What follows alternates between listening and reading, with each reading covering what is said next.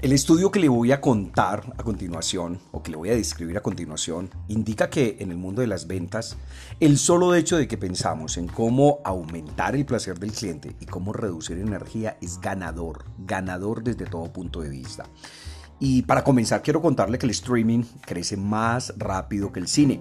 Desde la pandemia el video por la demanda ha sido el protagonista del entretenimiento en los hogares del mundo, mientras en las salas, en las salas de cine todo está completamente closet, todo está cerrado. El fenómeno ya no es elitista, pues 20% de los colombianos tiene dos plataformas paga. Sí, mis queridos amigos, esto se traduce indudablemente en un informe, pero en un informe donde se mezcla el ahorro de energía y el aumento de placer. Sin duda, la industria más ganadora y que se robó las miradas durante la pandemia fue la del streaming de video. Hay unos estudios de la firma Charlotte Communication realizado en Argentina, Brasil, Chile, Colombia, México y Perú.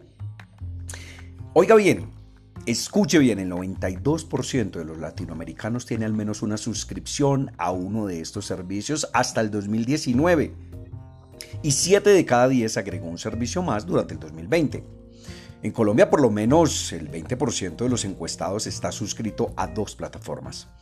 Durante el confinamiento con las opciones de entretenimiento limitadas como el cine, el teatro o las fiestas, ver contenidos en casa se volvió la opción más viable, casi que no por opción, sino por obligación. Los usuarios ya quieren ver todo a la carta. Aumento de placer. Elegir qué van a ver. Aumento de placer. ¿A qué hora? Aumento de placer y por cuántas horas y desde qué dispositivo. Ahorro energía.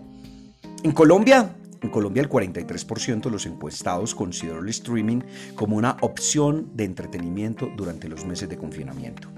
Hay una consultora, la consultora digital TV Research, estima que para el 2025 habrá más de 100 millones de usuarios de plataformas de streaming en Latinoamérica. El cierre de las salas de cine además aceleró otro gran cambio que ya se estaba viendo en la última década. Se trata de que se están acortando o están desapareciendo los tiempos entre las ventanas de exhibición, las ventanas de exhibición, recuerde que son el sistema con que o con el que la industria del entretenimiento en Hollywood ha seguido unos ciclos con cada estreno para sacarles mayor rentabilidad posible. Es el esquema tradicional antes del auge de Internet y el streaming en cada ventana tenían por lo menos tres meses de diferencia. Eso significa que primero una película se estrenaba siempre en las salas de cine, que eran la primera ventana. Luego pasaban a las pantallas de los aviones, luego a la ventana del DVD, luego al alquiler, luego a los canales premium de televisión, luego los sistemas de televisión por suscripción y por último la televisión abierta. Pero el streaming, oígase bien el streaming, revolcó todo ese sistema y ahora es común que películas se lancen primero en televisión o al mismo tiempo en un canal premium o en una plataforma de streaming, por ejemplo. Entonces, esto habla de contenidos exclusivos, la aparición de contenido exclusivo en streaming en 2011 con el estreno de House of Cards de Netflix volcó toda esa lógica.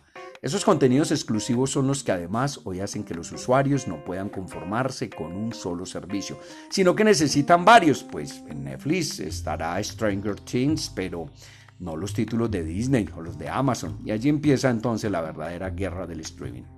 Esto inició cuando el visionario Red Hastings, fundador de Netflix, visualizó desde que lanzó su servicio de streaming en Estados Unidos que su catálogo no podía depender únicamente del contenido de terceros, que además eran las grandes productoras y estudios de Hollywood, porque en cualquier momento dejaban de distribuir o montarían su propio servicio de streaming y tenía que estar preparado con su contenido propio.